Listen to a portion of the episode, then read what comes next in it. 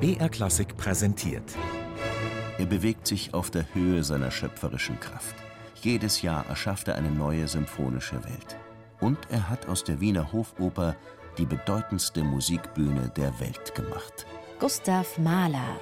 Die Geschichte einer triumphalen Karriere. Ein Leben zwischen privaten Tragödien und heftigen Anfeindungen. Die Hörbiografie von BR Klassik, jetzt als Podcast mit Udo Wachtweitel als Erzähler.